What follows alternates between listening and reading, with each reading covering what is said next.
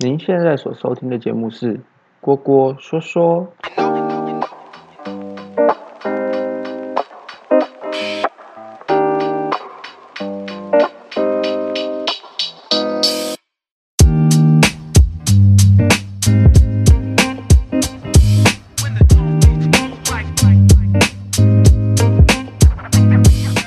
商业预测最有趣的东西，就莫过于是预测股票啦。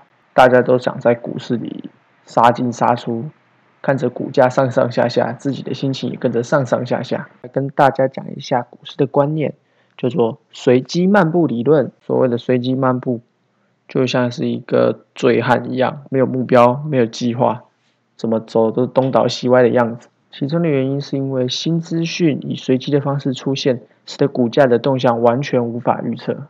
但有一点很重要，即便是随机漫步现象能够描述股市，但是平均值也不会是零。股票上涨的时候比下跌的时间来得多，意味着长期持有股票的投资人会随着企业的增长，而股价会增长。即使短时间内会有少数的波动。但平均股价应该是个正值。书中分析了八百四十个月变动的随机性，从上涨或下降的趋势很少能持续两个月，只有半数的情况下，连续两个月股价会朝同一个方式方向走。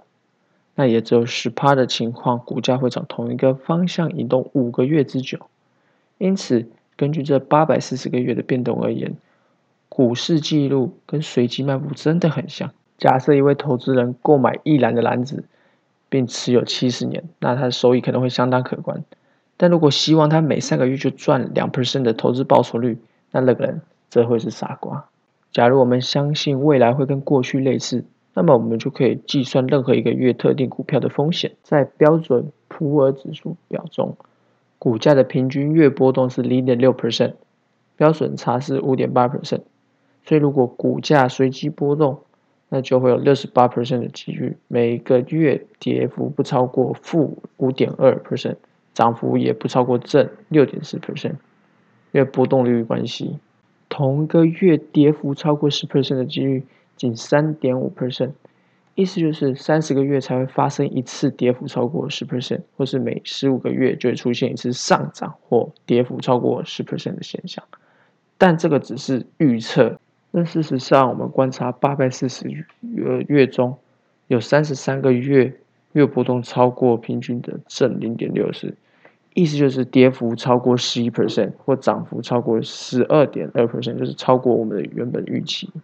从这三十三次的大幅波动，有二十一次是下跌的，但然而从单纯从几率考量，应该是十六或十七次才对，就是理论上发生灾难的次数应该少于十六、十七次才对。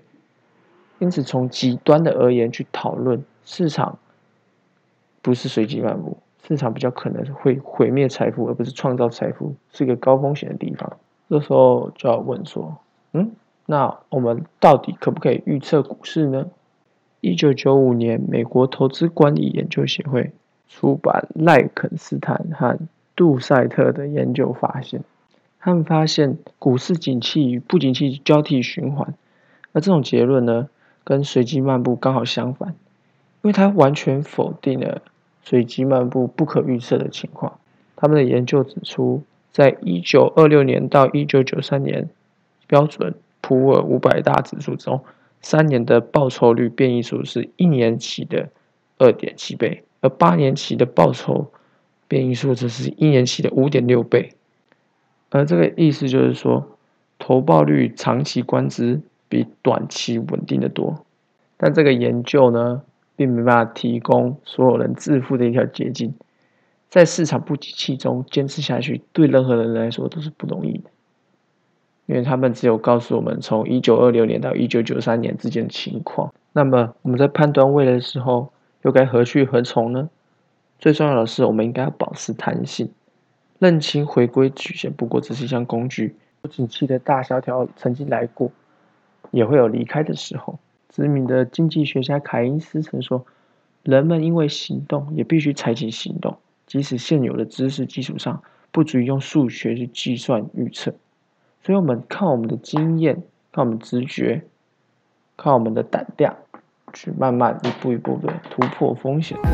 这可能就是人类最有趣的地方吧。好，今天的节目就到这边，我们下次再见喽，拜拜！祝大家赚大钱发大财！